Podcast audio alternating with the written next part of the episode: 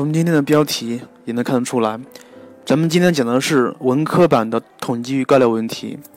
之所以把文科和理科分开讲，是因为文科、理科在这一章的高考题里面的难度系数是不一样的。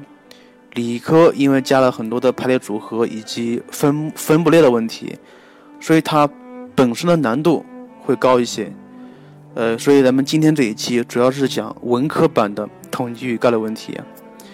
在讲之前，你必须先必须先知道一点，就是说，呃，这一章的知识点在高考题里面考什么东西，它以怎样的形式进行考进行考察的。当然，不一样的省份考的题型不一样。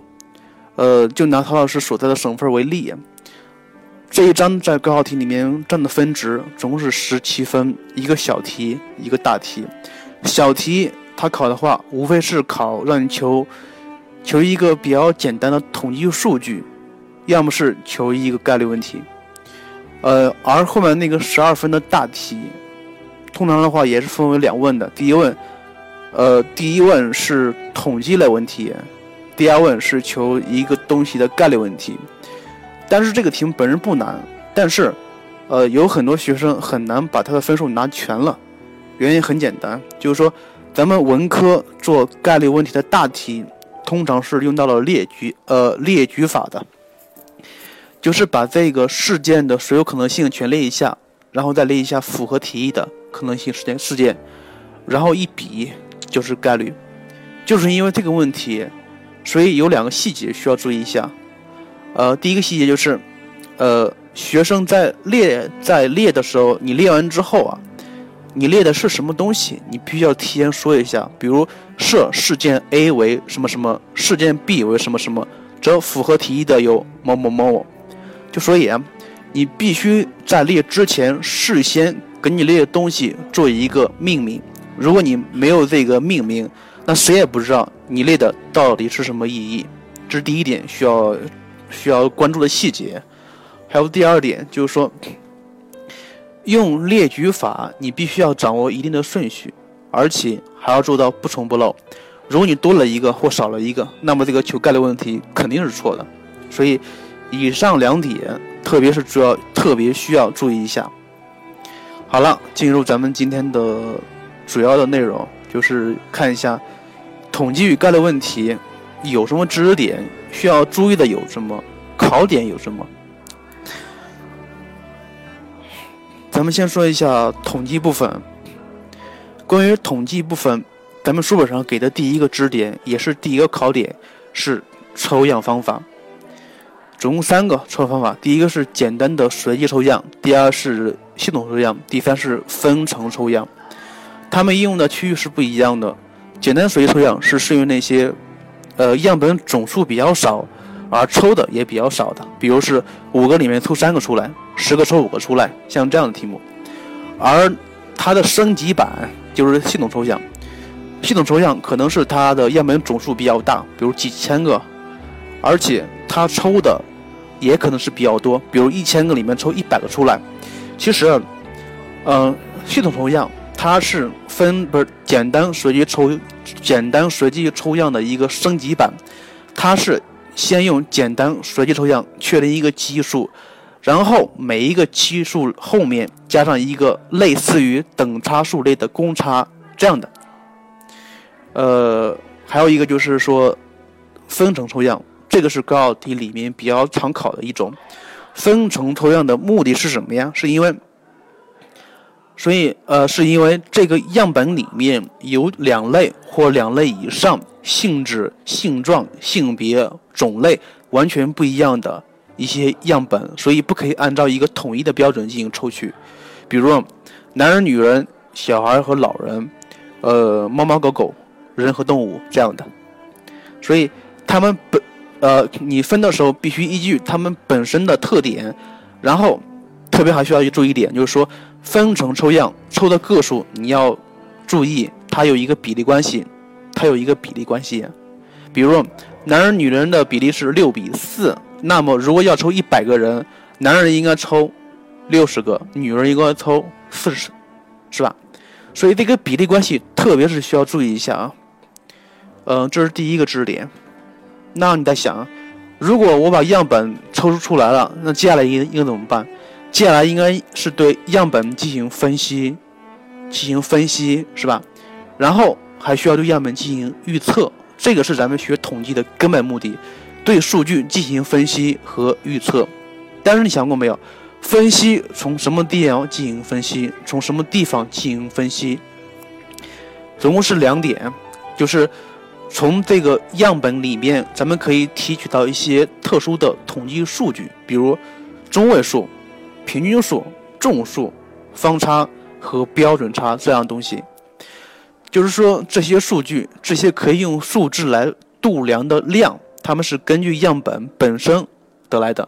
它们的反应是最能直观的反映出来这个样本所代表的一些性质，比如说中位数、平均数和，呃，另外需要注意点就是方差里面，一组数据完全没有计算方差的必要，方差只有在两组或两组以上的数据里面才有必要计算方差的。另外说一点就是方差的目的是用来判断，判断，判断什么呀？判断它的拟合程度的。当然，不一样的省份不一样的叫法，很多省份可能说是方差是用来判断稳定性的，其实它是用来判断数据和这个呃模拟出来的这个方程的拟合程度的。这是第一点，用数字来分析一下样本。第二类是用图表或者是图像的方式来分析一下数据的特征。这里咱们比较常考的图表或者是图像类，总共是两类。第一是那个那个是频率分布直方图，第一个是频率分布直方图，第二个是静液图。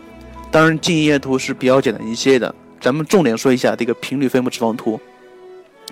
频率分布直方图，咱们书本上有对这个图的它的做法。呃，有当然是比较细的一个过程，你们可以看一下，横轴表示什么，纵轴表示什么东西。它的横轴表示你先需要对这个样本进行分组，横轴表示分组的距离，也叫组距。它的纵轴表示频率除以主距，频率除以主距。那么你看一下，频率分布直方图，那么在图表中反映的是一个一个的小长方形，对吧？长方形的长，也就是横轴，它表示主距；纵轴，也就是高，表示频率除以主距。那么长乘以高，也就是说这个长方形的小面积，它就等于所在区域内的频率。我再我再重新说一遍，这个小长方形的面积表示所在区间里面的频率，所在区间里面的频率。而且咱们还知道，呃，频率之和是一，所以。这些所有小长方形面积之和，它等于一，就根据这一点可以做很多题目出来。呃，所以至于什么题目，咱们这个先不说了，你们可以翻开任何任何一本的资料书，里面都会有。嗯，另外一个就是说，还有静液图问题，静液图问题，你要明白静液图怎么画，静液图它表示什么东西。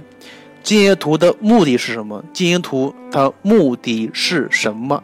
它的目的只有一个，是判断，或者呃或者要分析数据的集中程度的。也就是说，它要分析数据主要集中在哪个点里面，哪个区域里面，这个是它的根本目的呀。呃，咱们刚才说过的，不管是算它的数据还是看表，它们都属于对样本的分析。另外一个点就是说，咱们还要注意对样本的进行预测，对样本进行预测。那么怎么预测呀？咱们书本上是这样说的，就是说先把样本画在一个图上，然后有很多散点，然后选择一条直线对它进行拟合，对它进行拟合。也就是说，呃，这个上面的散点。是尽大可能性的，是经过这条直线的，当然也有很多是不经过的。那么，有一点是必然经过这条直线，这条直线，这条直线叫回归方程里面，有一点必然要经过，那就是所有横轴数的平均数，逗号，还有所有纵轴平均数的纵轴的平均数。所以这一点在高考题里面出现过，特别是需要注意一下。另外就是说，那个回归方程，回归方程是对数据的拟合，而且是对数据的预测。那么你看一下，回归方程 y 等于 b(x) 加 a，这个 b 和 a 如何求？这个 b 和 a 如何求？当然，咱们书本上给的 b 和 a 的求法公式是非常麻烦的，非非常麻烦的，而且。b 和 a 的求法，在高考题里面，如果出现这样的题目，高考题很可能会直接给出来 b 和 a 的求法，所以这一点，嗯，没有必要记下来，但是你要知道 b 和 a 是什么东西就可以了。今天另外再说一点，就是说咱们根据这个这个这个回方程，y 等于 b(x) 加 a，这个 b 它表示什么东西？b 表示什么东西？另外一点就是说。咱们里面还有一个相关性 r，相关性 r 表示什么东西？一个 b 一个 r，你一定要搞清楚了。那个 b 它只表示相关性是正相关还是负相关？它只表示相关性，相关性。b 大于零，那么就是正相关，就是其实就是单调递增的。B 小于零，负相关，单减的。另外一个就是说，那个相关性那个 r 那个小 r，它表示什么呀？它其实也表示相关性，它其实也表示相关性，r 的绝对值越接近于零的话，那就表示越没有相关性。也就是说，呃，给这一条回归方程与散点的拟合度不好。那么，假设这个 r 的绝对值越趋近于一的话，那么就表示这个回归方程上会有很多的散点，也就是说。这些散点很大的一部分是在这个直线上的，明白吗？一个 b 一个 r，b 表示相关的程度，不是说了说了，b b 表示相关性，相关性正相关和负相关，而那个 r 表示相关程度，相关程度。另外再说一点，就是那个 r 为咱们刚刚说那个 r，不管说是 r 的绝对值趋近于零，还是 r 的绝对值趋近于一。咱们都是说的，都是说的绝对值符号啊。那个 r 可能为负一，那个 r 可能为一。当 r 等于一的话，那就表示绝对的正相关；当 r 表示负一时，表示绝对的负相关。好吧？呃，以上我估计啊，就是统计部分的一些常考知识点，还有一些常用的一些题型。所以统计部分重点是你要学会画，你要学会看图。看图看数据，然后还要明白一点，从图上可以反映出来什么数据特征出来，好吧？呃，接下来咱们说一下概率问题。概率问题很简单，咱们书本上只给了两类概两类的概率，第一类第一类是古典概型，第二类是几何概型。咱们先说这个几何概型，几何概型几何了，那么它就可能是长度，可能是面积，可能是体积。可能是面积、长度和体积，这个很简单，呃，书本上有专有专门的习题，你们自己看一下就行了。另外一点就是说，那个咱们常考的是古典概型，古典概型 P，它怎么求？它的分子表示符合事件，也就是说事件会发生的所有可能性，这是分子。而它的分母是这个事件所有的可能性事件，明白吗？可以再简略一些，就是说，它的分母表示所有的可能性事件，而它的分子表示会让这个事件发生的事件。呃，关于这一点的如何的求法，呃，文科生的话不需要太太难的题目。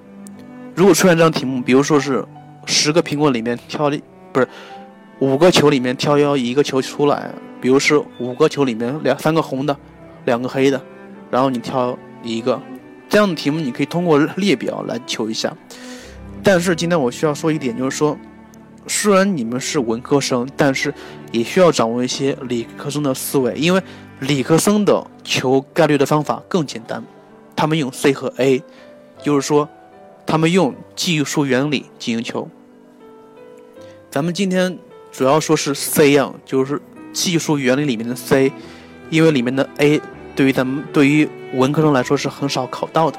比如，咱们重新说一下，五个球里面，三个红的，两个黑的，那么我忽然挑一个出来，它是，它是红球的概率。这个题当然很简单了，我主要想说一下用 C 来组如何求。C，它的分母是五个里面挑一个出来，就是 C 五一 C 五一，这是这是所有可能性的事件的总数。它的分子，你看一下是不是里面总共三个红球？我从三个红球里面挑一个出来，是不是 C 三一？所以这个概率是 C 五一分之 C 三一，就是五分之三。那么这个题目肯定稍微变难一些啊，就比如说是五个球里面三个红的，两个黑的，我挑两次，那么恰好这两次全都是红球的概率，怎么求？它的分母还分母变了，分母变成 C 五二，是总共五个里面挑两个出来，这是分母，分子是三个红球里面挑两个出来，是 C 三一，对不对？那么我再给你难，再给你加一些。呃，稍微的难度啊，五个球里面三个红的，两个黑的，我挑两次，那么这两次恰好是一红一黑的概率怎么求？恰好是一红一黑的概率怎么求？那么分子不是它的分母还是五个球里面挑两个出来，C 五二，我不管挑哪个都是 C 五二，然后分分子是第一步干嘛？我先挑一个红的行不行？挑一个红的行不行？红的总共是几个呀？总共三个吧，所以。从三个里面挑一个出来是 C 三一，然后接下来我需要从两个黑的里面挑一一个出来，那就是黑的总共两个，那就是 C 二一。记住，它的分子是乘的，分子是乘是 C 三一乘以 C 二一比上 C 五二。至于是为什么是这样的，呃，理科生里面它有一个技术原理叫做分布干嘛？分类干嘛？分布相乘。分类相加，分布相乘，分类相加。再说一点，分布是什么意思啊？分布就是一件事情，你要把它做完，它必须分几步。你跳过，嗯，你只要跳过每个过程，那么这个事件都不可能做成。比如我刚才说过的，先挑一个红的，再挑一个黑的，我只要跳过一个过程，那么这个时间都不会完，都不会完成。这叫分布，分布是相乘的，所以它的分子我用了一个乘法。而分类呢？分类表示我做这个事情有很多种做法，比如我可以通过 M 种做法来实现它，我可以，我另外再可以通过 N 种做法也实现它。那么一下，那么你看一下，总共实现这个过程的全部的可能性，也就是说，全部的方法的个数总数是 M 加 N。这个比较好理解，你只要记住两句话就行了：分布相乘，分布相乘，分类相加。记住啊，这全都是 C。至于为啥是 C，是因为咱们文科生里面基本上不考虑顺序，不考虑顺序。如果考虑顺序的话，那那就是 A 了，好吧？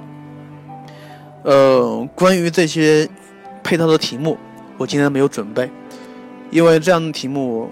你从任何一个本参考参考书上都能找得到，呃，你可以自己看一下书本。另外再说一点，就是说，呃，文科版的统计与概率问题，如果大题出一个应用应用题的话，你需要知道应用题的式子应该怎么列。